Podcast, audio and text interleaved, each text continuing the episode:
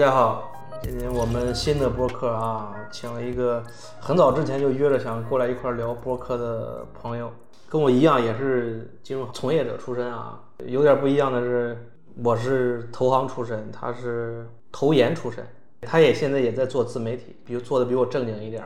我是比较自由的做，他是真把这个当回事儿了吧？我觉得啊，很正经的去做。但是呢，大家对他也都很熟悉，我们的从业者啊，我们的这个 cover 应该有很多熟悉的，非常有名的啊。如今这个嘴最 不知道怎么形容啊，两狗蛋儿啊，狗蛋老师，今天把狗蛋老师请过来，我们聊一聊关于卖方的、关于投研的一些职场的啊。我想跟他请教请教，我们一块儿给年轻人聊一聊关于这个职业的一些东西。欢迎狗蛋老师给大家打招呼吧。好，好，好，谢谢谢力哥，谢谢力哥。那个欢迎这个力哥播客间的各位小伙伴。那个我是梁果蛋，也不能说这个很正经吧。其实我写东西也挺不正经的，有时候想到啥就写啥了。确实，反正周更博主嘛，然后有的时候你是周更博主吗？你在我我是的，我只是前一段时间这个，因为呃，一方面呢，就是确实我的商务老师跟我说，你最近写的好像有点少。他催商务老师跟你说，对我很受他催更的，然后给我打了一下午电话，我说好，我尽量多写一点。然后还有就是，确实也是有一些事儿嘛，我一般遇到好玩的事儿，我想说了，就是你肯定也知道对吧？我不知道，你二级的圈子，我们外人进不去，太那个什么了啊，太复杂了。但基本我这边就是因为吐槽项，所以就想说啥就说啥。那你不是说你都编的吗？怎么都是编的啊？编的也要也是吐槽啊。我觉得大部分都是真的，所以为什么二级的同行愿意看你呢？我觉得就是你把他们身边的事儿给说出来了。哎，但是这样就是，呃，我写东西大约会注意一点嘛，就是除非很特别的事件啊，嗯，否则尽量不要把这个素材贴到某个人身上。就老王呗，你老贴上老王、小李啥的。哎，对，但是有时候我会听到各种各样的故事，但我会把 A 身上的 A 素材和 B 身上 B 素材，然后贴成老王。这样让大家感觉到好像又是他，了又不是他，混了一下，对，稍微混了一下。一方面呢，是一定程度上保护可能跟有些事件有关系的当事人吧。但更重要就是以防大家把我当成八卦号。我经常会看你那个写东西，那下边留言都是催更你写这些东西的，没有催更你写正经东西的。但是八卦和段子还是不一样，毕竟是剧情演绎。狗蛋老师呢写的确实不是八卦，可能你的二级的同行就把它当做生活，嗯嗯，就是职场生活，因为你写的都是跟你的同行们日常相关，对，就是真切的发生在，只不过你用了一个老王什么的，下次别老王老王的那个什么，你换一个老李啊什么玩意儿的，好的，是揉杂在一起了，所以大家都很有真实感，特别是每当。对你们二级市场老是发生各种消息是吧？哎，好玩的事情，就是随机就把那几个事儿给那啥。我看你最近确实更新的比以前频繁多了。那我可能下周更新不频繁了。现在更确实像一个周更号了。以前我觉得半个月更都谈不上，以前可能一个月。有一段时间是有那么几周会比较敏感，敏感的时候会稍微躲一躲。然后剩下一般会尽量维持周更。你还躲啊？我没看出来你躲。我看前阵子你发的都是往上冲啊，都是。呃，有讲究的，号都不要了，往上冲。有有讲究，有讲究。这个呃，讲究就不公开说了，但是是有讲究的啊。今天不聊这些啊，今天不是跟葛导老师聊怎么写段子啊，怎么写生活的，以及怎么封号。对，以及怎么这个做自媒体的。今天请狗蛋老师聊呢，是因为我是投行出身，我是聊投行的那职场特别多的。我也不是什么八卦号什么的，虽然有些扣仔说我这是什么吃瓜号，天天在我这吃瓜，我不是吃瓜的，我是把职场的东西展示给大家。对你，你是不吃瓜呀，但是人家老把瓜堆到你那儿，你就变成卖瓜的了。我觉得那些不是瓜，那能叫瓜吗？那都是日常。我平常不会写那些什么就是瓜的东西，就是。那你不发年终奖那是瓜吗？那不就是个现实吗？对不对？什么五零零五是吧？嗯，就之类的。我也不想把自己变成一个段子号或者说吃瓜号，我只是想把每天我们整个金融行业，因为我那也不分，其实投行什么买方什么的，对吧？就你的那些催更的也天天在我那啊，对对对，是的，那个是的。就我就是想把每天我们这个职业里边的日常，包括孩子们关心的事儿，从业者关心的事儿。对吧？领导关心的事儿，大家私信给我，我都不会去往什么老王、小李身上装的，我截图就发出去了，对吧？就是当然了，为什么去说这些呢？其实我还是三观比较正的啊，就是我的目的还是比较纯洁的，就是想把职场的很多就是年轻人那些没有来我们这个行业，对我们这个行业抱有比较崇拜或者说挺好奇啊，或者说期待来咱们这个行业的，让他们看看金融行业到底天天发生什么乌七八糟的这个，对吧？一些日常，并不像大家想象中的，我们天天对吧？讲今天去晚上喝什么好酒啊，或者怎么着的，开什么好车啊，是吧？这些，然后今天呢，请狗蛋老师来呢，也是关于卖方职场呢，有很多酷仔啊问我，我有些我也知道，我也会跟他们说，但是肯定不像我对投行知道那么细。嗯，狗蛋老师呢，他的职业经历啊，我知道是从卖方营业员开始的，是吗？呃，严格来讲，那个卖方是我第二份工作开始第二份工，作呃，我第一份工作更精彩。一会儿那个啥，你从头开始介绍起。好我先说是就是我对狗蛋老师的认知吧，就是我知道他是有卖方经验，也有买方经验的，对吧？就是你卖方研究，包括买方研究，包括投资，你都做过。所以这三段儿，其实我作为一个对行业不是那么陌生，但是又没有那么熟悉的人，我觉得卖方研究、买方研究和投资，其实就是整个金融行业投研的所有的职业了，对吧？就已经囊括完了。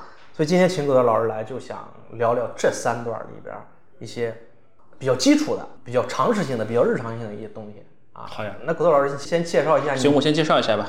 我差不多是从一五年初开始就正式工作，那一年也是这个 A 股市场上一段就是你记不记得五千点那那年啊、啊？那年我其实是在一家这个比较野的私募里头待过，那时候是实习还是正式工作？正式工作。对对对。那就算百万研究员。严格来讲，我说来惭愧，那家私募就只有我一个研究员，然后每天的工作是研究总监呗，意思就是。啊，也可以这么说吧。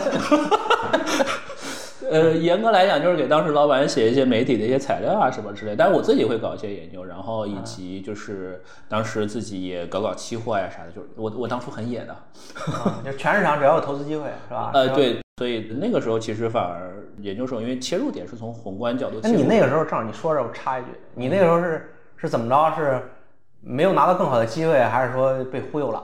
我我菜啊、我研究生学历可菜了。别这样啊！一会儿报母校的时候，可母校你的这个不母校挺牛逼吗？呃，没有，我本科还行，人大还是还行的。啊但是我研究生因为就是本科的 GPA 比较菜，然后研究生在英国上了两个水校，各上了一年，然后拿了两个水硕。还是两个双硕士严格来讲不是双硕士，就是双其实第一年是为了 gap。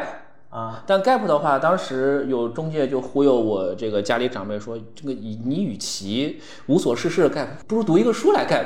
哎，嗯英国还有排名不是很靠前的学校，你要不要考虑一下啊就先来了一下，然后反正就开始学嘛。因为我本科是学数学的，而且我那个时候是真心想做那个数学的，就是理论别。扯淡了！你刚刚说 硕士没考好，然后说这 本科这，你这都逻辑都对不上，你知道吗？啊，好的好的，我正经讲，我正经讲。后来的话，因为第一个硕士相对来讲学校比较差嘛，在英国。然后第二段呢，本来当时有纠结，说是要读博，还是说再申请一个就是其他这种就是相对好点的再再来第三个硕士，不是第二个，第二个，第二个，对，第一个读完当时在想嘛，但是申请的时候反正也是碰壁吧，后来就有一个相对排名稍微靠前一点的一个 offer 打印机学校，然后就招进去了。那个时候开始就全身心的去搞什么 CFA、FRM 啊这种，就为找工作做准备嘛。嗯啊，然后差不多一四年，呃，上完了就回来开始找工作，找到，反正一五年年初，嗯有一家这个很水的私募就把我招过去了，他们说要一个私募研究员。没直接说要研究总监是吧？就说要没有，但是很神奇的是，他们所谓那个私募研究员，是他老板自己有一个三方的一个打电话给老头老太太推销的那个，啊，他们缺客服，你知道吧？啊，就差点把你划到客服那个。呃，对，实际上我去的第一天，他们说啊，我们这儿是客服，你是就是当时负责客服那个人还不知道招我来干嘛。然后我就闲着没事儿，反正那个因为我在家公募实习过啊，然后所以大约知道卖方报告怎么写的。我说能不能按照报告形式，然后反正你们卖产品嘛，那我写一些相当于私募研究报告吧，然后反正就就照模照样的就写呗。然后写完他们也看不懂，后来打正好电话呢，他能看懂啥呀？呃，对呀、后来老板正好自己有一个就是在成立的一个私募，私募里头有那个算是负责产品的一个，稍微懂一点儿，然后正好跟那个人关系很好，然后说反正同公司嘛，你问问看要不要，然后聊一聊，发现还行，还行的话那就去呗。那去的话，然后就开始做做那些，基本上做的是啥呢？就是反正老板给一个万德账号，这个是公司唯一的福利了。那你还可以啊，你现在可能什么都万能账号都没有了是吧？听说这个那那时候还是不贵的。其实现在很多年轻人，我觉得很适合借鉴你这个经验，因为现在很多年轻人虽然很优秀，比你当年优秀，对，实话实说，对，实话实说，是的，但可能沦落到他就现在也就是这个情况啊，对对对，找家私募对吧？私募对，呃，这个就得靠自驱力了，就是完全看你自己想学什么，然后呃，因为反正私募管的不严嘛，你自己去炒炒期货啥这些都没有问题，所以当时就在一五年，你是当证券从业人员，但是期货的话，其实证券从业人员也可以。那一般从证券 投资人员劲头都没那么大，那你除非是看周期出身的吧。但我当时因为看宏观出身，所以想做一些宏观对冲相关的，自己做策略。你后边下一步就去券商了？对，呃，那一段呢有几个比较特别的经历。第一就是我方法论开始就是跟各家卖方，因为他大家都有公众号嘛，慢慢学着学着，然后有一些材料就反正野路子收集来，学着学着就有一点点自己的一些认知吧。这是第一点。第二点呢，是因为确实当时那个老板人品放到一边儿，他甚至有打手，但是他确实招来了一帮很有意思的人，其中有一个做固收的小姐姐，现在还是在某一个头部公募。做一个就固收业务，好像是个负责人吧，嗯啊，所以其实他招来一些不错的人，他是能忽悠人来的。哦，对他甚至还有那个招过来的有量化的团队，那个团队后来他们又分家了，有一家在宁波，我知道现在做的还挺好的，就很神奇。不仅有钱，还培养了那么多人才出来，是吧？但是老板这个人很不做人，就是反正基本上大家都走了。当时我呢是正好跟有一个之前的同事，反正一起做事儿嘛，然后那个同事呢后来跳到，然后正好认识了一个。呃，申万的一个研究员，那小哥觉得我在那儿埋没了，说，哎，我身边有个不错的小哥，你看那个能不能推个简历，就推了，嗯，然后就相当于，呃，那个研究员把那个简历扔给了那个 HR，然后当时正好申万，就那个时间节点是海外研究部在招那个研究员，招两个，一个是看类似于大宗方向，就是就是有色啊等等这种的，一个是招港股策略。嗯，然后当时校招社招，因为我其实工作一年，跟校招没啥区别嘛，就一块过去了。然后这个初筛筛完，留了两个哥们儿，一个是我，一个另一个人。然后当时那个部门的负责人想的是把我当做那个大宗的行业研究员，把那哥们儿当港股策略推上去。哦，当时很好玩，因为是海外研究部，嗯，一上来，Please introduce yourself，用英文来，对，全英文，其实全英文。但是我是会讲的，因为就海外留学回来，其实这就是顺的嘛。但问题是一年没讲，有点懵，我没准备过。所以讲的特别磕巴，然后尤其涉及到一些专有名词，完全不知道。然后最后他问了我很多关于什么，就是海外利率啊，然后其他一堆东西。主要当时我那个句子蹦不出来，所以我给他讲了一些。看就是你其实还是看的，还是就是那个利率什么的，你都是熟悉的。我是熟悉的啊，就是英文转换这个。对，就是有点卡壳，但是。因为面试时间比较短嘛，一个年轻人在你面前卡壳，有时候你分不清楚他到底是实力不行，还是说只是语言问题，对吧？那后来这个这领导说，好像这孩子不一定英文行啊。然后后来中文问了我一句：“铜价你怎么看？”当时正好那波一五年下半年，铜当时是因为有一个海外的一个大的机构正好爆仓了，嗯，然后开始出现一些风险，然后我给他把这个供需逻辑、库存，然后还有那个爆仓可能背后有什么什么影响，噼里啪，然后几个品种给他说了一遍，觉得哦还是行的，就专业能力打动了别人，就放这个英文那个，就英文那就不管了，对对对，就反正慢慢来嘛，英文这东西对吧？我上过学的，基本在那个环境当中都能讲，对，还可以练的嘛，那个对，那个没多难，然后后来就推上去了。到申万当时，呃，是有三轮，第一轮是部门负责人，第二轮呢是副所长加几个人类啊等等这种的，然后第三轮是到所长。当时那个所长也是现在申万领先董事长陈陈晓生总。当时我忘了谁跟我说，哎呀，所长这轮就是走个过场，我就啥也没准备。所长肯定不会的，因为所长他也专业，特别是你们投研的。呃，一般不会走过场，因为是他也懂啊，他也是对他懂的，他很懂，他很懂。对，然后当时就也没想，就过去了。后来反正上来让我讲几个，就是我研究当中的一些，就类似于推什么，然后一些框架是怎么弄的。我当时跟他讲了两件事情，一个是就是因为当时这个股市波动比较大嘛，然后我自己做了一个基于就是融资融券等等这种一些体系指标，有点像现在京东在干的活儿，呃，监测类似于有点像市场拥挤度或者说这个市场风险偏好的这么一个指标。然后跟他讲，然后他跟我质疑半天，说：“那你这玩意儿有前瞻性吗？”我说有些时候是有的，但是很多时候它其实也没那么前瞻，你得对这个东西数据稍微有点敏感，你才知道大约什么情绪分位啊等等这种是在什么时候，对吧？最后，因为所有你设这种情绪分位的，其实背后的一个道理就是它会均值回归。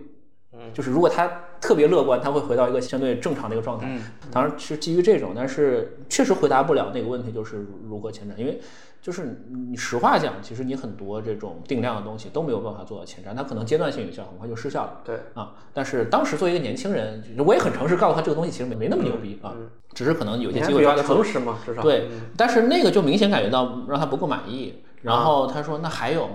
后来我跟他讲，当时差不多在一五年下半年，那个时候大家还讲降息讲的很猛的，嗯，我说可能不会降息了。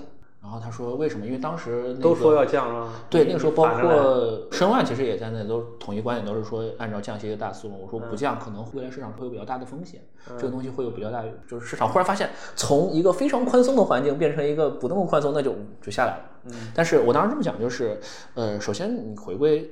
看降息，你不管是美联储还是国内的一个政策，你首先是以包括呃增长啊，包括尤其是你的物价的水平来弄嘛，对吧？然后跟他跟他讲，就是你当时 CPI，因为当时还是比较年轻，没有那么完备的一个框架，我就跟他讲 CPI 和利率之间。你这个东西是以之前已经就是临时想的，就他继续追问了，你就哦没有，那个是我的真实确实的一个市场观点。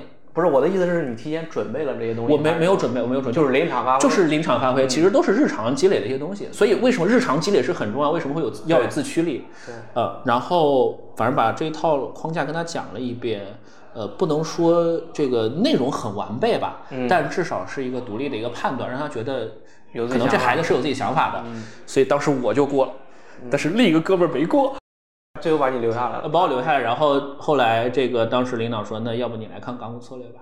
一方面呢，就是当时差不多也是一六年初嘛，那个时候有很多海外的投行，因为当时申万海外研究部是想对标高盛做一些事情的，然后倒挺大啊。呃，不，这业务业务结构确实有点像，只是大和小的问题。呃，业务模式这个思路是没没错的。然后想的是，就是如果真的看大宗商品的话，其实业务机会不多。嗯，因为那个时候有很多部门已经裁撤掉大宗商品了。也就是那个时候是那一轮大宗商品价格的底部，嗯，没没超好了。但是呢，如果你做策略的话，其实也都是自上而下看东西，嗯，只不过策略能讲的事儿比较多吧。至少比如说这个各个行业什么都能插上一嘴是吧？对，什么都能来上一下。然后策略主要三件事儿：大势研判、行业比较，还有主题策划。呃，反正这三个你想做哪个都行，对吧？然后总之弄吧弄吧，有的搞嘛，所以就去做策略。我说行，然后就就去了。这个才是正式到的拜访。也挺不容易的，因为本身申万他招聘他要求还是挺高的。是的，而且你刚刚说那个所长什么，他要换投行也不是。就是我个人的经验或者说我的判断，就是一般就是我们总部这种业务部门到部门走，那肯定不是说走过场的。再往上，那可能就是过场。比如哪怕是分管业务副总裁，他可能就没有那么熟悉前台业务了，所以他不会问你那些很那啥。但是你所长或包括做投行的这个部门老总，开玩笑肯定看你会业务行不行啊？你不行谁那啥的。所以这点儿就是你那个就是提前的准备啊，或者说你说要自驱力那个啥，那确实特别重要。包括到现在也是这样的。你如果啥也不是，那你真的啥也不是，肯定不会要的，对吧？你都从来不会再主动说第一波那个工作经验了，是吧？就一如果不是这次问的话，我也会说，但是一般我说这段经验的时候会讲一些其他好玩的事情。大家不太感兴趣那个职场是吧？申万是那算是正式开启你的卖方研究的生涯。对。在卖方又做了几年，在申万做了两年整，真的是两年整。因为我离职那天好像和我入职那天日期都不带差的。两年整 不算长，不算长。然后去的天风，还是卖方，还是卖方。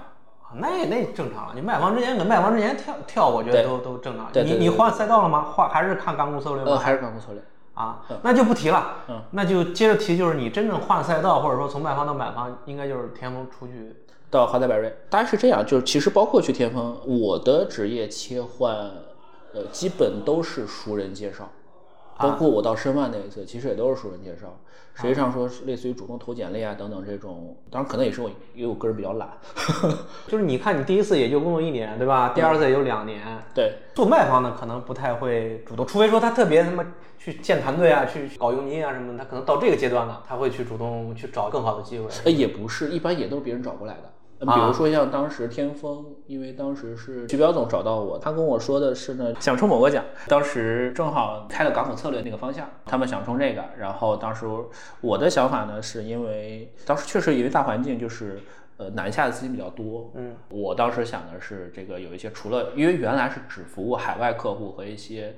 投海外的 QD，QD 就是国内的那些公募基金，然后它有专门的可以投海外的那些，所以都是体系都是独立的。但是呃，好处呢在于说，就是这些人都是一个小圈子；坏处就是当你想要往新的方向去拓展的，想去见一些新人的时候，因为当时一七年的时候有很多的内资，就是通过港股东开始配那个港股了嘛。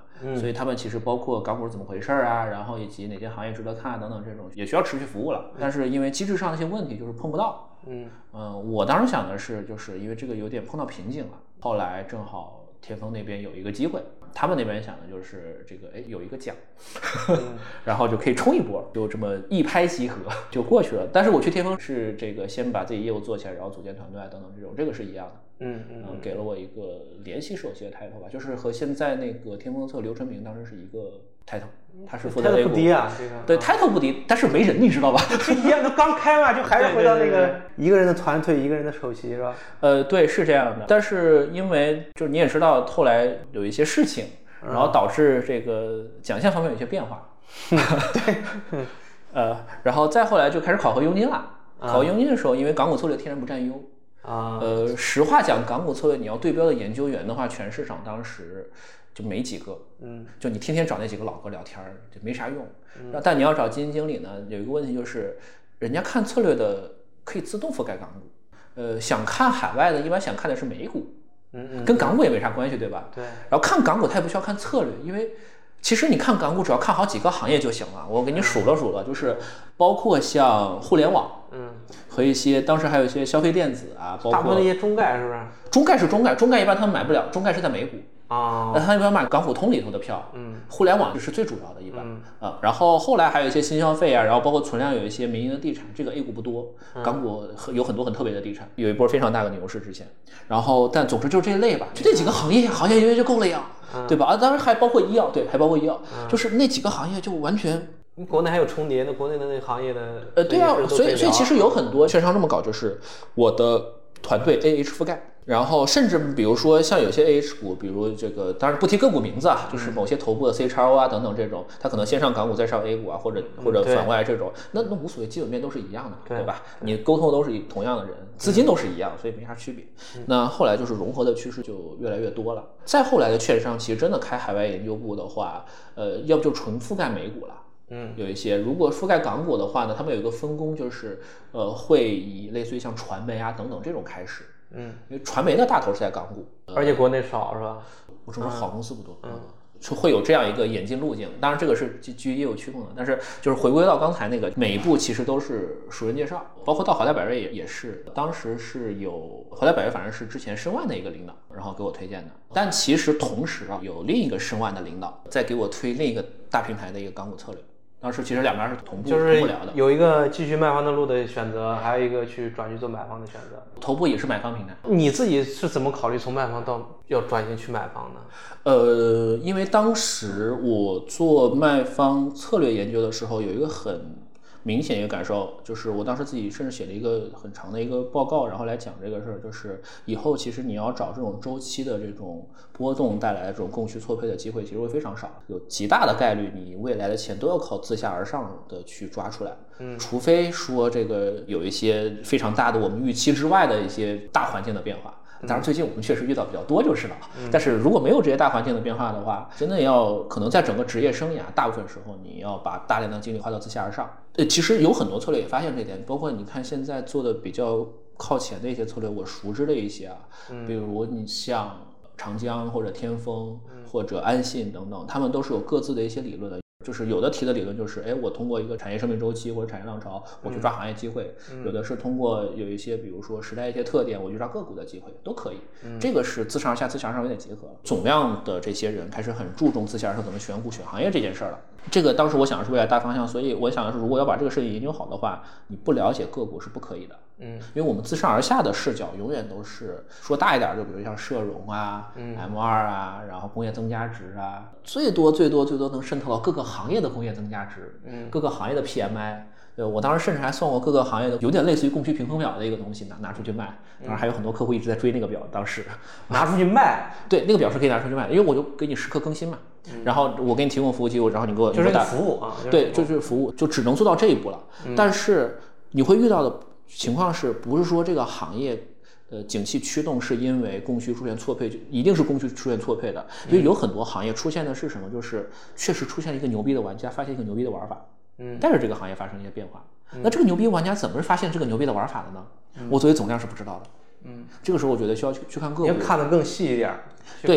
对，一定要看个股。然后当时基于这个想法，所以考虑一定要去买房，因为不管你在买方做啥，你想接个股的路也是没问题的，嗯，会有人教你。嗯，但如果你在卖方的话，你无论请这个手去吃几顿饭，他都不会给你讲细节的。是他不会讲义，是他不会，还是说他他觉得没有意义，就是我跟同事吃个饭就随便聊聊天就行，我还要给你路演，你又不给我打牌点，饭才值多钱。那去了买方就反正随便叫呗。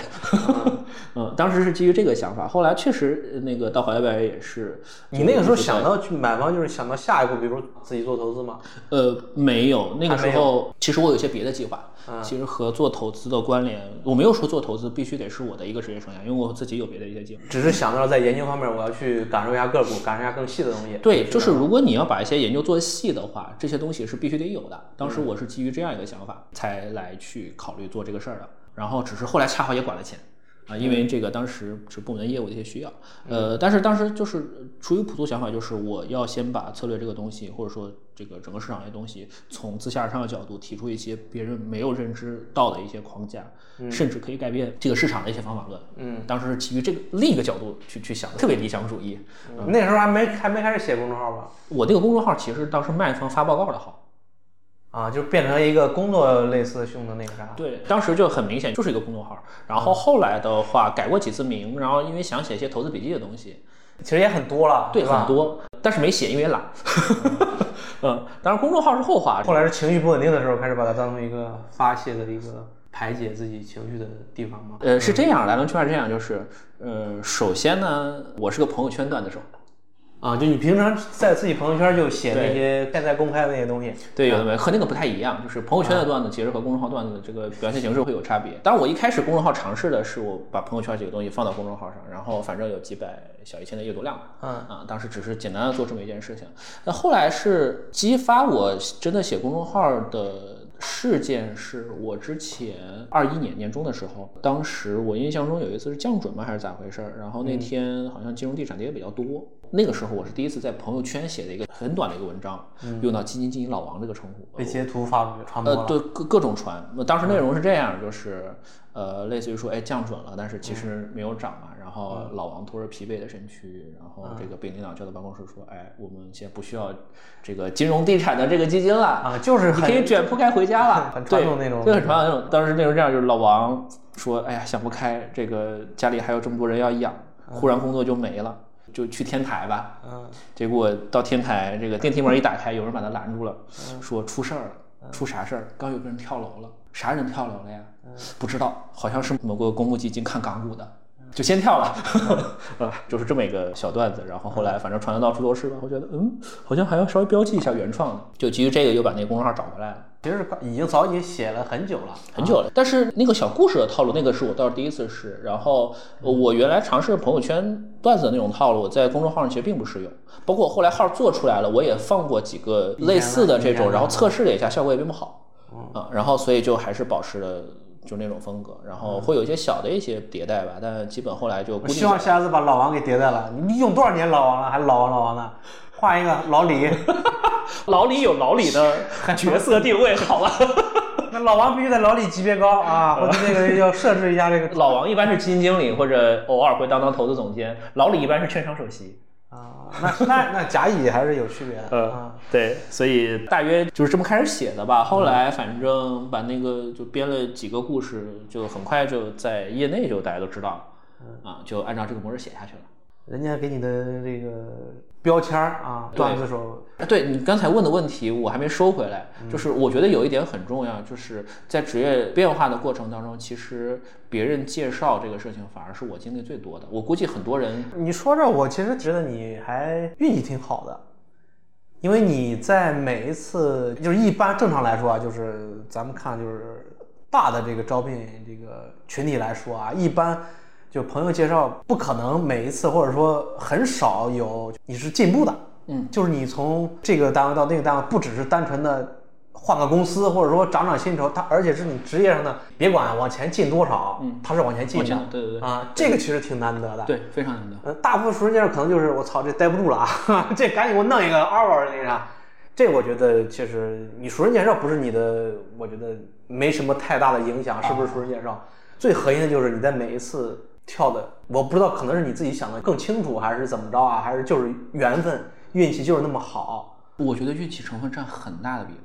而且都时间没有那么长。我甚至不客气的说，这个运气可能好到程度，有时候回想就是，包括当时申万的那个机会，包括其实天方那个机会也是，甚至也包括华莱百人那个机会，就是他们有很多是那种半天找不到人，但是我去就合适，就是有一种莫名其妙，好像那个位置就是给我准备的这么一个，这确实我就觉得挺好。你每次跳不是说单纯的只是说长长心啊，或者你每次都往前进了一步，而且他你的这个职业周期，我觉得效率还是蛮高的，极高了极高了？嗯，说到这儿啊，那咱们从你的这个最早的那个卖方研究开始啊，说点儿孩子们需要了解的，或者说孩子们有些疑问的、嗯啊，就是从你自己的经验，包括对你对这个卖方职业的认知，或者因为你很熟嘛，嗯整个卖方圈子，卖方职级到底怎么划分？你今天给我说清楚啊，好的，啊。呃，我不说什么 D 什么 ED 这种东西，其实我一一直搞不清楚。那那是 D 与 ED 是大部分券商把它作为一个定薪的职级，因为你卖方也有 MD 啊，也有 D 啊，它只不过是薪水。但是我想看的啥呢？就是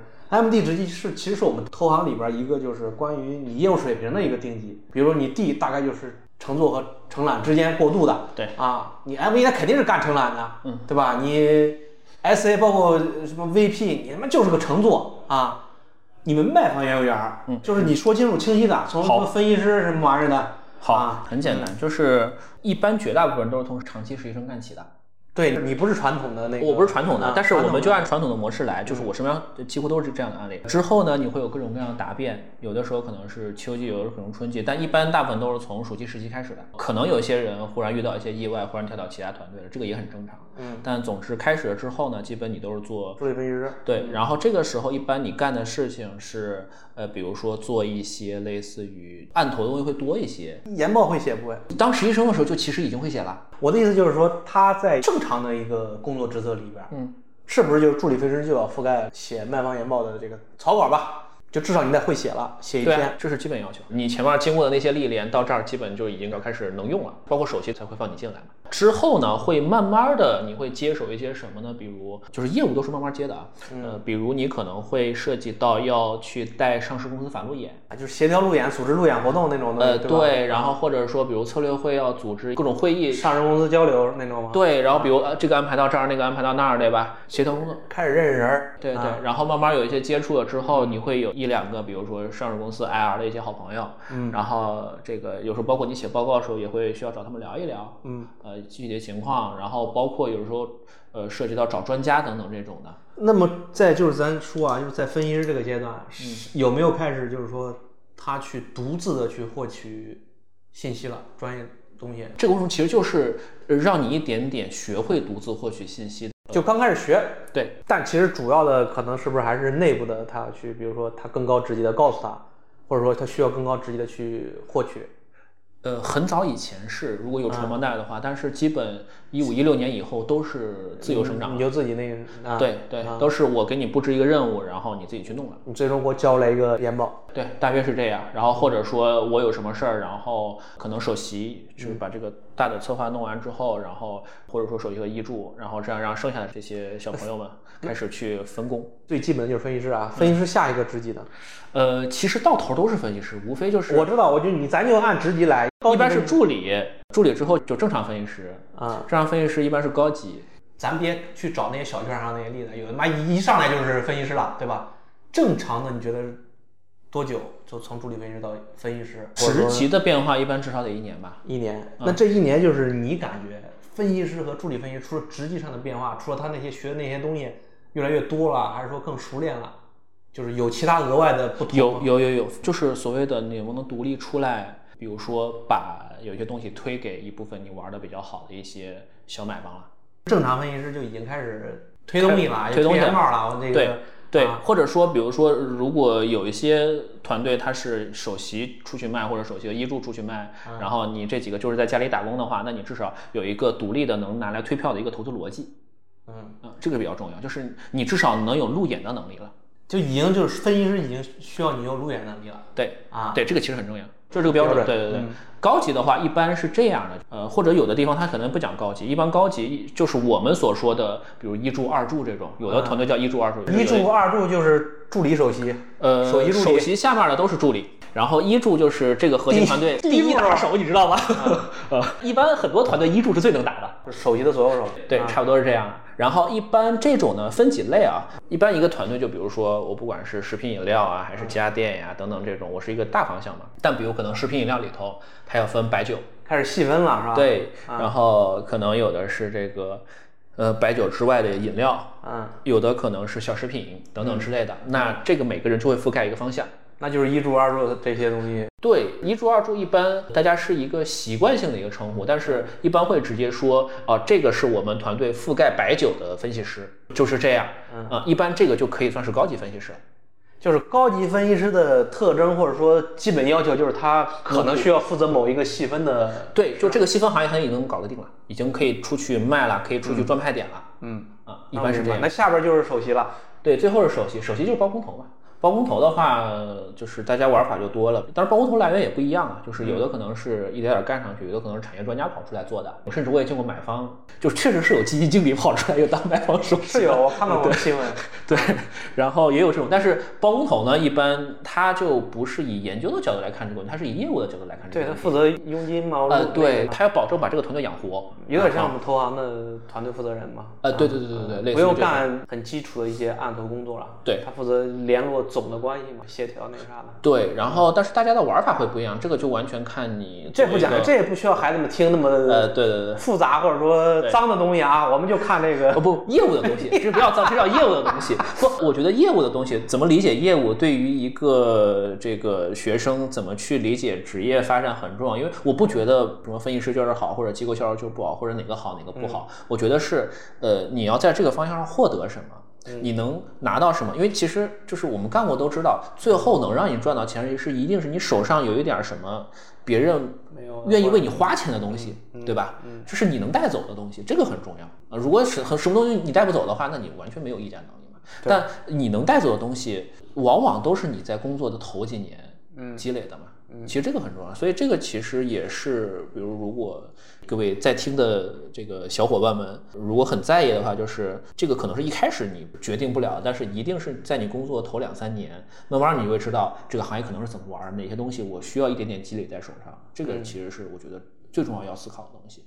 对，嗯。然后我刚刚有一个疑问啊，就中间说一段，你说一个大的行业里边，嗯，一助二助会分细分行业，嗯，那么如果一个行业里边它没有细分去不存在不存在不存在，不存在就是现在的划分已经是每个大领域里边因为是这样个赛道了。如果是一个完全没有细分的话，就是你首先相信每一个行业它都有产业链的，它至少有上中下游，对吧？嗯。然后它就算没有上中下游，它终端可能用的方向也不一样，对吧？所以它一定会有一些不一样的地方。它就是分类，就是分类。对就是在不管是怎么分的，它肯定要分类。对，但如果有这种呢，还有一种，比如说原来可能会有一个类似于钢铁行业或者煤炭行业的大组，嗯，就以前可能还分什么采掘呀、甚至煤化工啊等等这种弄一下，现在可能就是这就是一个细分方向了。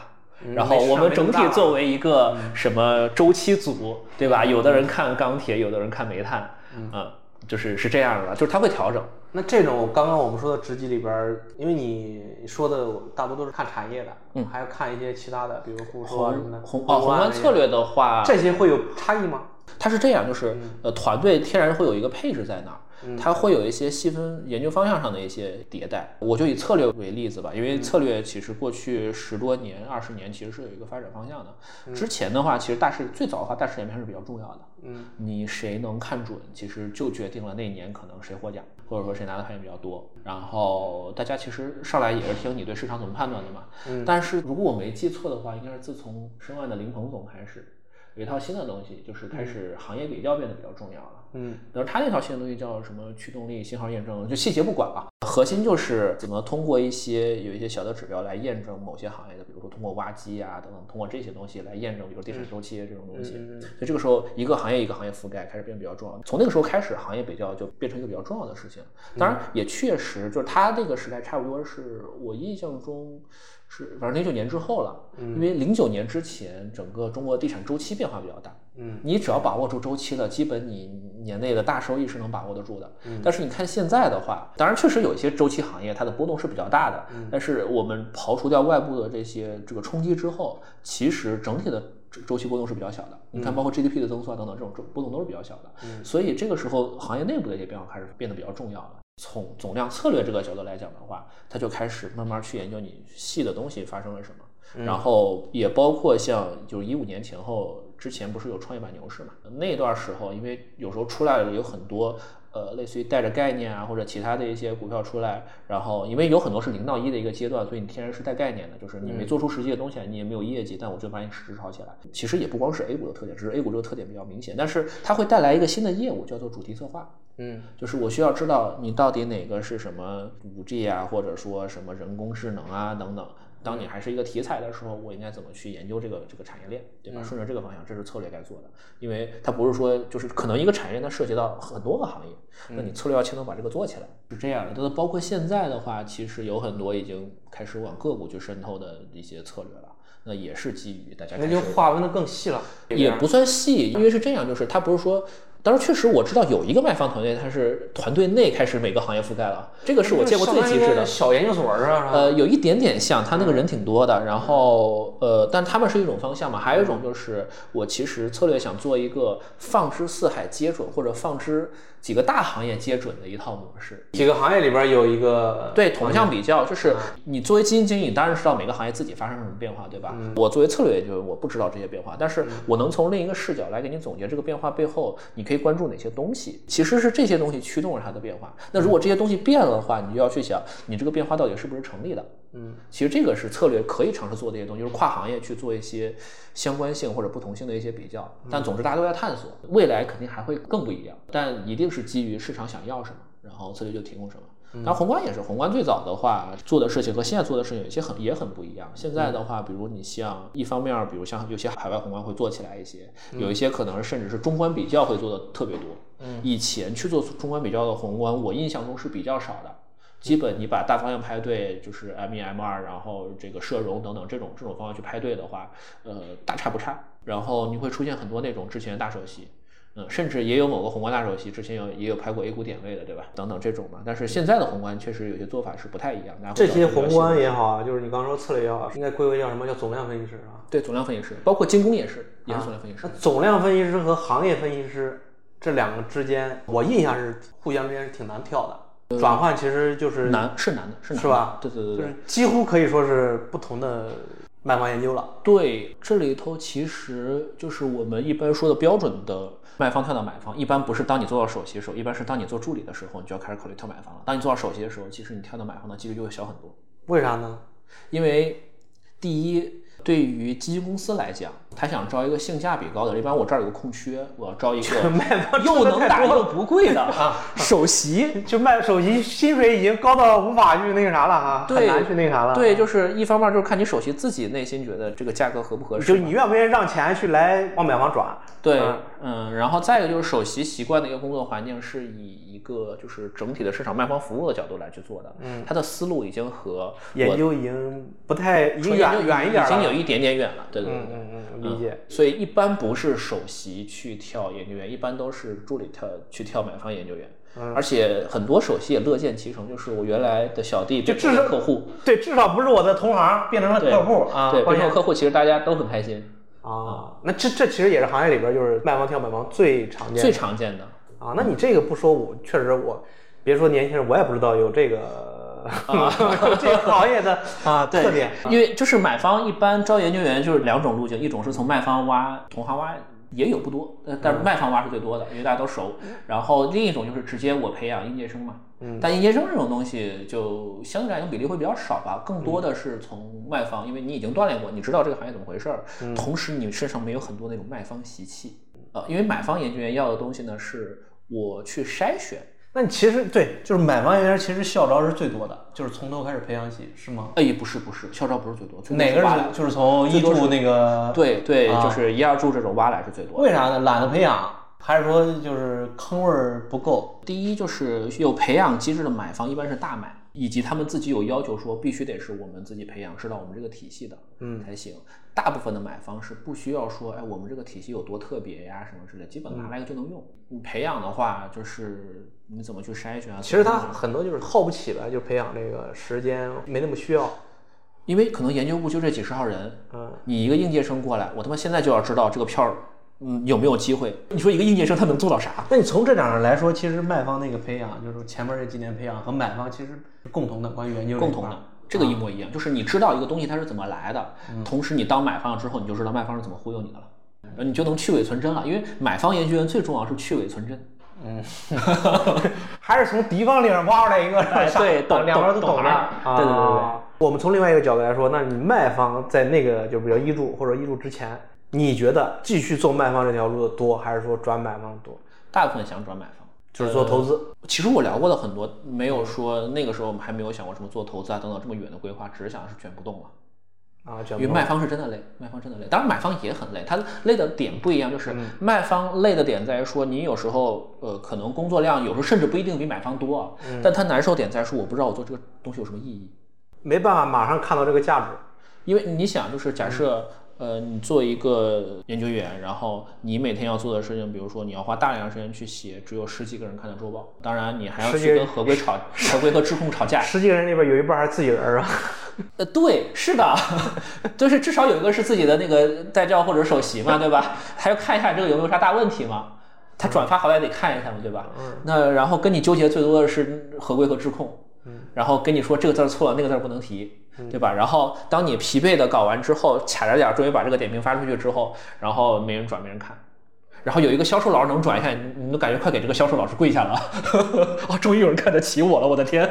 因为我听这个，就是买方其实也是他做这个东西，他明知道他可以给领导会看的，就是给领导写的，是这样吗？呃，不，买方是这样，买方呢，因为他要挖的东西是，首先确实领导会有需要，嗯，然后只是可能你不知道领导需要的那个点在哪里，所以你可能也需要把一些就是比如说投资逻辑或者潜在一些风险，你要告诉领导，因为买方的日常投研沟通，它不是确实有晨会呀、或者等等这种你讲报告的一个时间点，然后来跟大家做系统的沟通，但其实最多的这种买方的内部投研沟通是日常，比如哎。研究员跑到基金经理那边去推，对，然后或者基金经理就跑到研究员这边来聊有啥问题，都是想到一个问题聊一个问题，就马上就能感受到这个反馈。对，嗯对，立刻反馈，然后慢慢聊着聊着，这个大家就知道是怎么回事了，这是投研沟通的方法。获得感会更多，相对于慢方来说。就买方机构也有不做人的，啊、也看各自跟投 对。呃，这个这买方投研这个东西是是另一个话题，真要展开讲的话，那又需要一两个小时。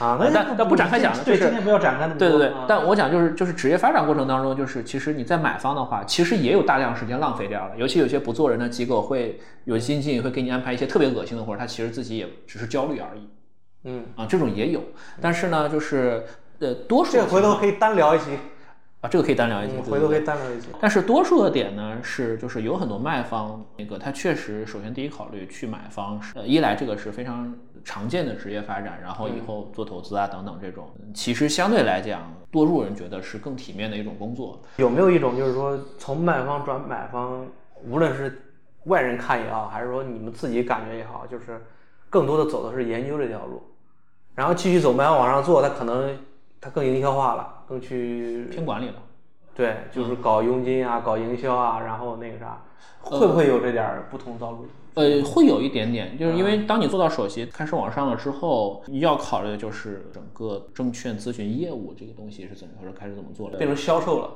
哎，也不是销售，是一个就是作为一个业务负责人。或者做一个业务合伙人，你该怎么把这个业务做起来？当然，也有一些相对比较传统的一些国企啊、央企啊，会有一些研究所的老卖方会考虑怎么往，比如说总公司去做一些职业上的发展，这个也有。但多数情况呢，比如说我我见过，目前市面上有很多，就是你看有些新成立的研究所，嗯，他们的所长基本都是一些老卖方。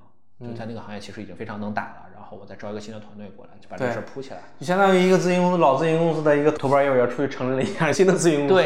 对对对，是这样。这个其实还蛮多的。嗯，这就是这几年卖方行业的这个发展的路嘛，或者说竞争的格局嘛。竞争格局对，所以之前就是包括现在有很多卖方在聊说，哎，是不是存在产能过剩这个问题？这个问题其实十年前也在探讨。这还用探讨吗？就是产能过剩吗？是产能过剩，但是你会发现，哎，为什么一直产能过剩还在猛招，还没有解决办法？现在探讨的是一直没有解决办法，或者说路更好的路吧？其实很简单，因为我们是一个不大的行业，实话讲不大的行业。嗯这个行业呢，有多少供给？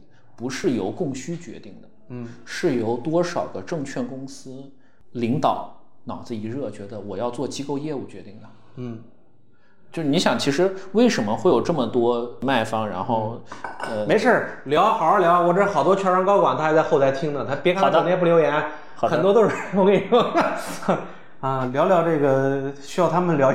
呃，需要他们了解一下。对对，我估计他们也知道。但是这个事情的背后，其实就是你会看到，总会有新的研究所冒出来。嗯，呃，有一些就是说，哎，这个我的这个股东方，或者说我这个券商确实想去发展机构业务了。因为发展机构业务，它的投入无非就是你招到一波人，然后甚至你只要谈好分成比例，研究所都不是成本中心，它是收入中心，就看你怎么算分成比例，看你能不能招到马上就能带来那个啥的啊。对，然后对他们来讲，就是你要招到马上带来一些什么这个收入啊、派点的人，嗯，基本上花一年就够了，嗯，不难。所以就对他们来讲，这是一个非常容易起量的一个业务。但是你看，就我们聊，就是现在这种，他也是招成熟的，成熟的那些，就是现在看到很多在首席啊或者所长什么的，都有自己的团队，嗯，你不能说是全队全跟着走吧，那至少能带一部分来。你增加会很多吗？需求？就是新的研究员什么的，其实也没有，是不是？没有你多一个研究所的话，你至少你研究所起步的话，你大几十人总得有吧？三 D 的销售每个地方，比如华东，你得配至少接近销售是挺多的，嗯啊，然后研究员其实也是啊，这个三十个大行业已经在覆盖了。生物行业对啊，我就最基本的就是你研究所要赚派点的话，就硬科技这些的，嗯，新能源，嗯，医药。消费，嗯，这几个里头，你至少有两个能打的吧？如果一个能打的没有，你这个研究所基本就废掉了。那所以你这样的话，你就要捞多少人下来，然后再加上一些边角的一些团队，然后你再捞一些过来，那你差不多也有大几十上百号研究员在里头了。但是这两年你看那个降佣这个事儿，你肯定也知道啊，对，中小研究所都已经开始裁，确实裁了不少。哎。所以这个就是我们刚才那个逻辑，就是还是它不是说市场供需决定的，是降佣这个事情是否有催动着更高一层的领导觉得这个业务就不要做了，然后开始限制研究所这个条线，然后才开始有剩下的。那我觉得反而可能从另一个角度来说，它也是个好事儿啊，把市场稍微松一松。对从业人员来讲不是好事儿啊，是不是好事儿？但是那你就是像泡沫一样，你总有一天你得会被戳破的吧？不是今年，不是明年，那可能也是未来的某一年。说这，我特别跟我们投行以前有一段经历，我觉得特别像。我之前还说过呢，就跟我们当时公司债新规之后一样，中小企业私募债的那个时间段，那个时间段让市场就爆发了，嗯，门槛降低了嘛，就项目门槛降低了，很多做不了的项目都能做了，嗯，然后你项目多了，我操，那从业人员需求也多了，而且很多拥有以前投行那个看不上的资源的都可以来做了，比如说一些银行什么，他就。大量的从业人员进入我们这个行业，挣的也很多。然后到后边市场不好的时候，你门槛提高什么的，那些资源或者用尽什么的，那就是一个市场的。对对，是这样，是这样，特别像。所以很多刚进入这个行业什么的，看完这个新闻很担心嘛，就是我操，刚来就 就就那种是吧？嗯，就是好，是不是我来把这行业毁了？我说这 这个夸张了啊，就是他有那个感受，就自己怎么那么倒霉？嗯，我说。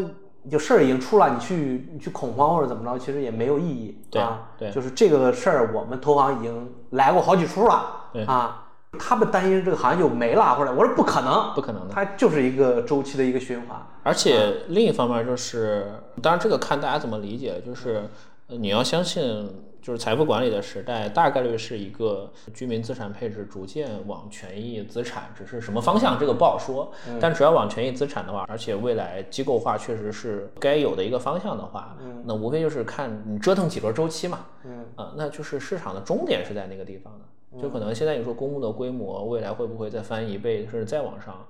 呃，我觉得不排除这个可能。对，还是有可能但但你说，哎，我们至少直接感受到的是，你佣金比例可能就直接腰斩了呀。那你规模翻一倍，你最终是能补回来的。而且实话说，说到待遇这个东西，因为大家感受编辑变化感受比较明显，是因为我基于这个收入已经有一定程度的支出了嘛。对，而且它是跟以就历史去比较，对它不是跟现在对，去比较。其实你横向比较的话，还是不是很差的。是啊，那跟其他行业比，我操，你其他行业真是，呃，吧？对对，团灭或者说几乎团灭那种状态。是的，所以就是这个东西呢，首先能保证大家生存，然后苟住。等到行业开始确实有一些，因为最终都是量的增长，然后给你带来收入的增长嘛，这个其实比较重要的。然后再有就是，就是这个行业至少有一点好吧，我觉得不管怎么变化，资源都还是跟着人走的。嗯，资源只要跟着人走的话，那就是你对个人来讲，那就是能力上的比拼了呗。对，然后就是一个不断积攒的一个机会嘛，就是你越越到后面可能会你能变现的东西会越多一些。是，大家实在就是还理解不了啊，就回忆一下刚开始狗蛋老师的经历啊，他的第一段经历，说实话，正常来说也挺难熬的。可能那个时候市场好一点啊，但换到现在，你肯定会忧心忡忡，就是觉得我操，怎么沦落到这个，未来还有没有机会什么的。对，你看，你狗蛋老师现在都已经对吧，基本上是卖方的王大力了，就是这个指哪打哪是吧？卖方也好，买方也好，就是也挺精彩嘛，人生对吧？反正好玩是好玩的。对，我觉得好玩才是，就我们俩其实也算年轻人吧，就是我们俩还在乎好玩的时候，你们年轻人更应该在乎好玩一点，而不是去考虑特别严肃的事，或者说宏大的事儿。就是年轻人特别忧心忡忡，你知道吗？就是那种感觉。对对对。说完卖方啊，咱们就是也说了这个卖方和买方转了，那再跟狗头老师请教一下，买方研究的知己，严格来讲没有知己。就是买方研究，我知道就是买方研究分两类，一类是投研一体，对吧？就是投资，他有自己的买方研究。绝大多数情况呢，一家公募基金会有一个投资部，会有一个研究部。对，这就是投研分开了嘛。呃，啊，对，然后都是会有这个部门设置，然后分开的。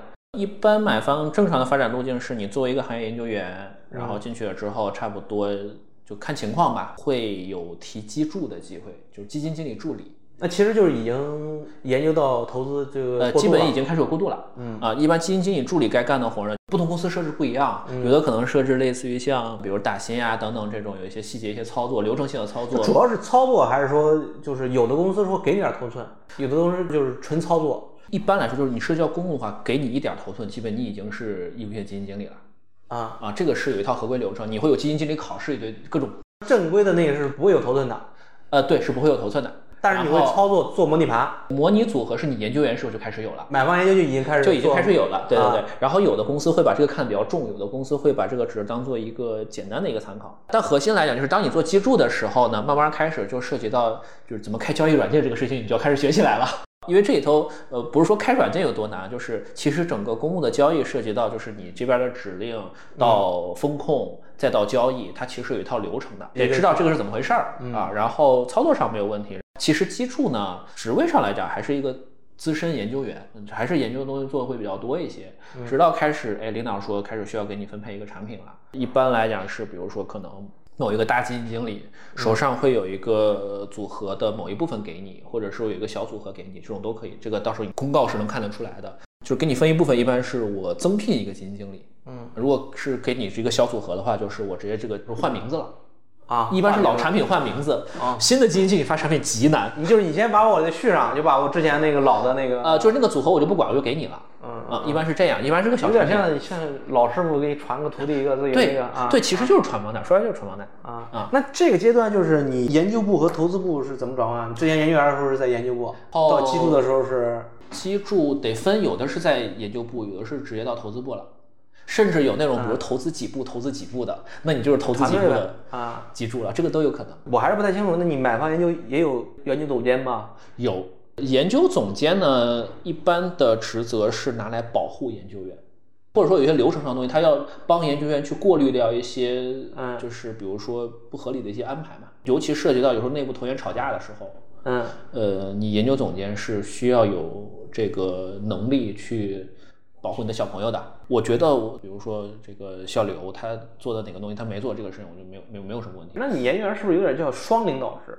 他是 N 领导，？N 领导制，所有人都是他领导。所有的搞投资，他他不是说一对一的，呃，不，他不是一对一，研究员一般不是一对一，除非有那种之前有那种事业部制的，你这个研究员属于这个事业部的，那基本你的投研资源都是给你的就是团队的领导嘛。有点像我们固收的那个啥，就是券商咱们的这个固收做二级的部门儿啊。我不太熟啊，有可这能。券商呢，可能卖方，但一般来讲，呃，绝大部分都是共享的。那共享就涉及一个问题，谁都可以用这个研究员。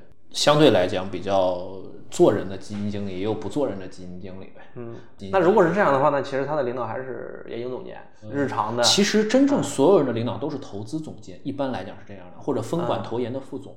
只是基金经理基本是归投资总监管嘛。如果是研究部没有保护的话，嗯你会发现一个非常难受的一个现状，就是会变成一个工地悲剧。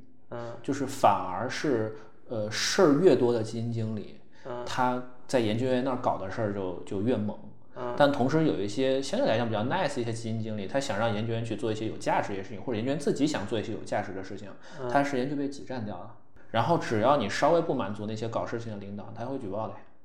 有点，你这样一说，有点像投行里边儿，就是最大的负责人、最大领导是 M B，是我们这个搞承揽的。嗯然后如果说团队足够大了，他会有一个乘坐的负责人。嗯然后所有的乘坐对接不同的承揽，嗯承揽随时可以调用乘坐，嗯然后项目有时候的那个啥多的乘坐的承揽，他就会老给领导打电话什么的，有点像这个。然后嗯有点乘坐像这个可能还更好，因为在投行里边乘坐是没有跟承揽去，他也可以承揽，如果他资历够深的话，嗯，他也可以去，有点像。但你说承诺领导是领导吗？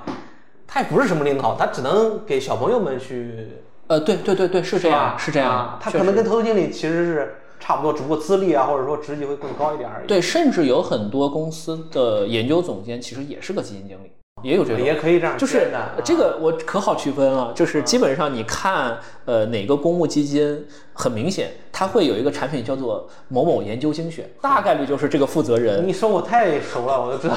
要么是他现在是研究总监，要么是他之前当过研究总监，然后只不过管着这个，他现任研究总监，但是产品还归他管，大概率是这样的。那种就是投研一体化的，就是现实中有那种吗，如今的是这个公司里边呃，不，它这个其实就是投研一体化，就是共享的，其实就是一体化。啊，是投研一体化，对，完全分开的有吗？就是研究和投资。不不可能分开啊！你研究就是为投资负责的，不然研究干嘛呢？那你投研究这条，它算是一个，就是从买方研究员一直到研究总监，它是一个，不是不是，它不是一个传统的，不是不是直直接路，就是研究总监有可能只是你是一个资深研究员，嗯或者有的是这样，研究总监干的事儿都不是说是我要往那个方向走，有可能我外边招聘过来一个来管理研究部的一个人，他可能就是一个管理岗，这个也有可能。但是从研究员一般都是到基金经理，那你就是说买方研究就是正常的职业路，他就是做投资，对，他并不是说做到一个研究总监好像就就可以嗯嗯对对对啊，对对对，那我明白了、嗯。啊，那其实就没有所谓的投研一体，或者说这个投研分开那种。呃，没有没有。啊，呃，这里头只涉及到投研沟通如何提高投研沟通的效率，因为我告诉你涉及到的一些问题啊，比如说有那种有的公司可能内部有些东西没捯饬清楚，那涉及到我这个投资团队，我希望让那个研究员他好的一些资源都分到我这儿，有些东西先来提示我，那有可能有的弄研方法就是，哎，我希望你跟我近一些，我拉你做我的基柱，嗯，那肯定你的资源第一时间给我嘛。就变成自己团队的一个成员了。对啊对，内斗比较凶的话，甚至有那种，比如说这个隶属于我这个团队影响下的一个研究员，哎，他怎么这个票给那个人推的比较多呀？那肯定要叫办公室骂一顿，胳膊肘别往外拐啊！这就太像投行这种承诺和承揽之间的，特别是大团队，呃好多个承揽，而且承揽是独立的，他管不住任何一个承诺，对除非说你拉过来，但是又很难拉。对啊，是的然后乘坐就是个大池子，嗯，就像人力池一样，你随时有项目那个啥。差不多。乘坐负责人不是一个什么完整的路径，呃，对，转去做质控，那算是一个呃，对对对对，算是算是，我我理解你是是这个意思，是这个意思啊。所以这里头就涉及到一点，就是其实也是各家公司都很头疼的一个问题，我怎么做好投研的一个磨合？因为这里头涉及到，呃，到底是我要看投研转化呀，比如说就是我研究员的推荐是否进入到基金经理的这个食仓里呀，有的是看研究员的一个，就是我为了防止有这种呃定性的这种扰动，然后我就是只看你的模拟组合。嗯，也有，然后也有那种是内部派点，就是基金经理给研究部打派点。像卖方，但是没有卖卖方那么卷，是不是？就反正是公司内部互相之间的。呃，内内部打，就是因为反正就是这些人嘛，他而且你每个人看不同的行业。啊。啊，不会说，因为卖方是平卷，就是呃，你这家公司同一个行业和那个公司。水平要你你有它就没有了这个。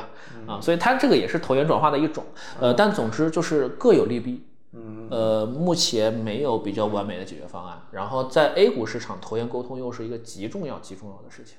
嗯，人性的角力吧，我觉得，因为这在投行里面也存在，也很严重。嗯。啊，无非就是领导的管理能力对。和这个内部沟通的这个。对啊，是的，是的。那我明白了，这点儿这个买房的路，其实今天咱们聊的，就我都搞不清楚。今天听你这么一说，就是之前我还一直以为买房研究研究总监的是一个很顺的那结果啊，不是结果不是不是不是。嗯，那投资呢？你比如说投资投资经理，无论是在基金公司也好啊，或者说在我们咱们券商的这个，不是给你咱们了，就是我们券商的啊，这个 资管也好啊，投总监是不是一般都是从研究员儿干起来？这几乎是都是的吧？投资总监当然是的呀，啊不是投资总监，投资经理。呃基金经理，基金经理对，对，几乎都是。那就是直接买方研究员干起来的最多应该是，几乎都是，然后呃尤其就是如果你也想要能管钱的话，而且一般都是自家公司提拔起来，嗯，几乎没有说你是 A 公司的研究员到了 B 公司去管钱的。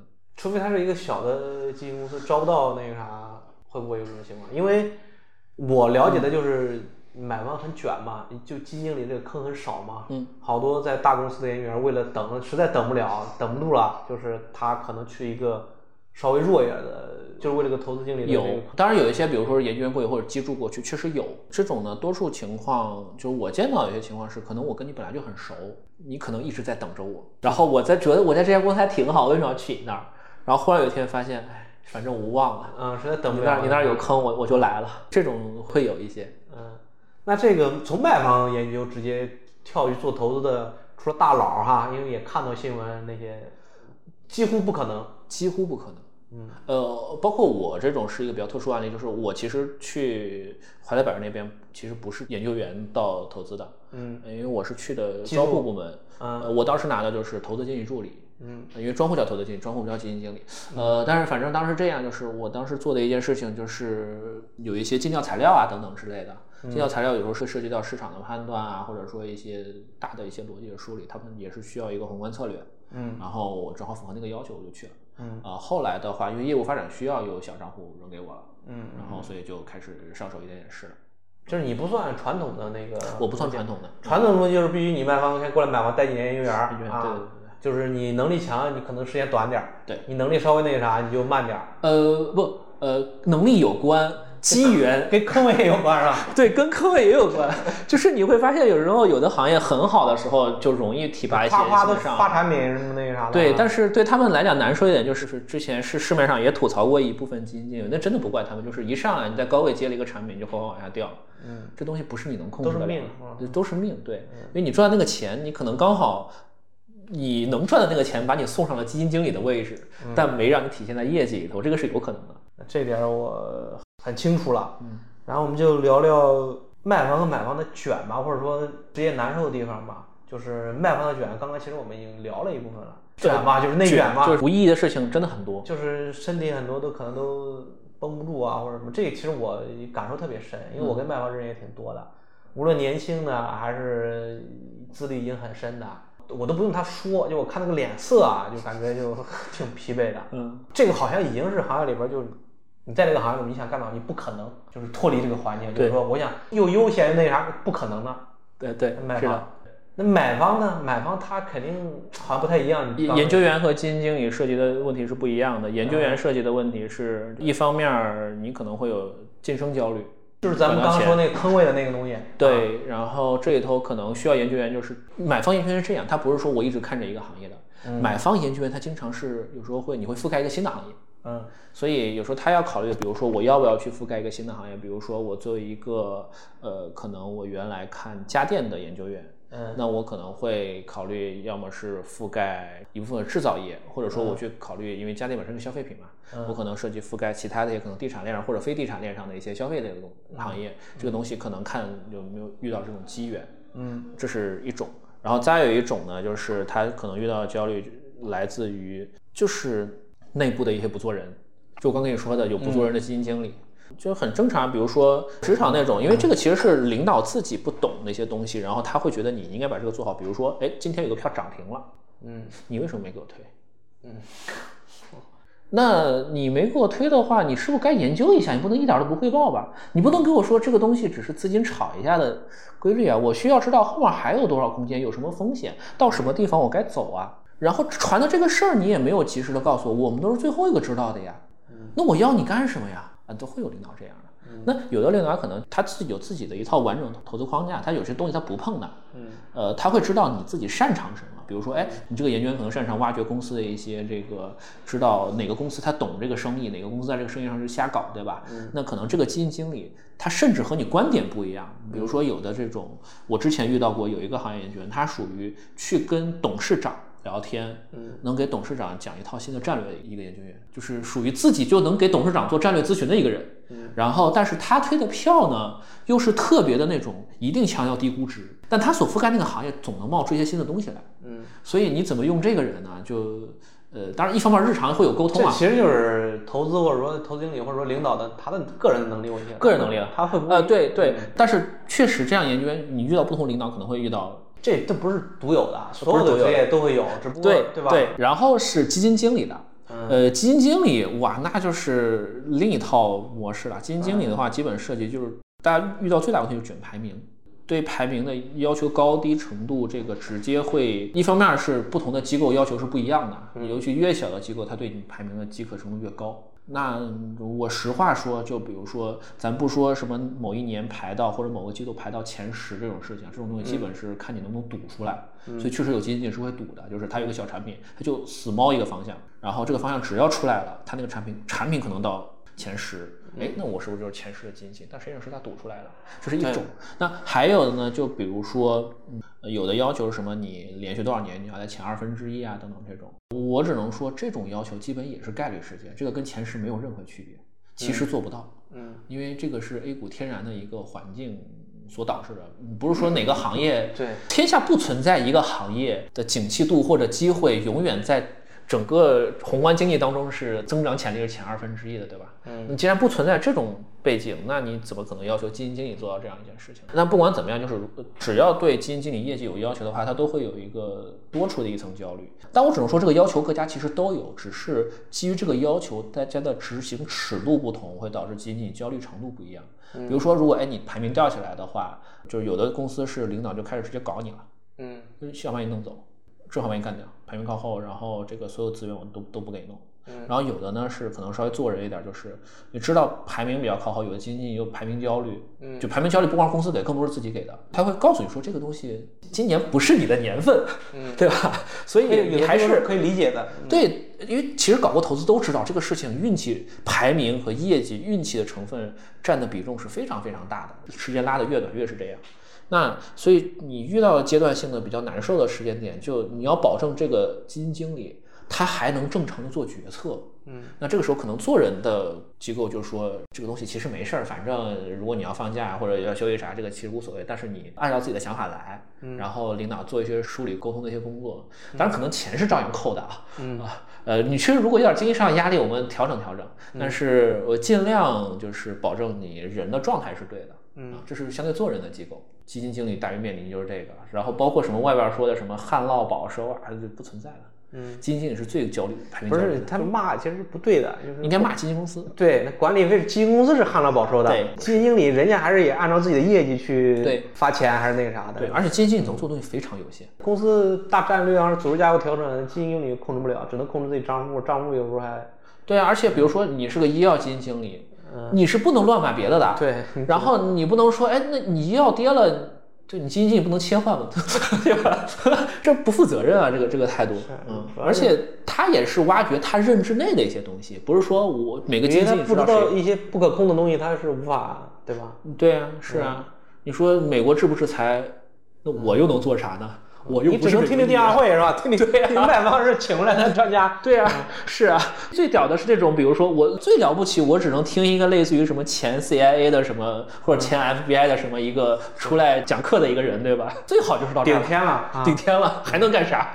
就是感受是更多可能是精神层面的，自我要求也会高吧，这些投资对经理啊，对，就是我们也能看到一些新闻啊，就是有些精神压力他受不了什么东西的啊，这点可能就是是不是卖方和买方就是最主要的区别呢？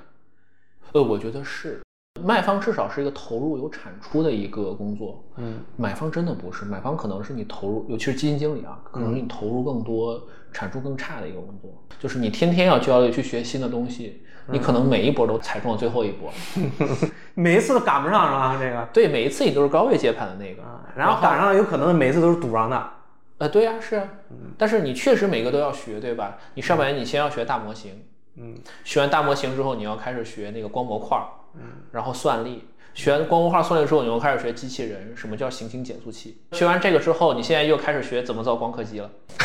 所以说狗头老师的这个不是段子啊，自己已经不认这个是段子了啊，就是这种其实就是跟广大卖方买方就是排解一下这种精神方面的压力啊，看看老王老李 都在对，看看他们有多惨，对，看一下心情会好一点啊，心情会好一点。至少算是一个社交符号吧。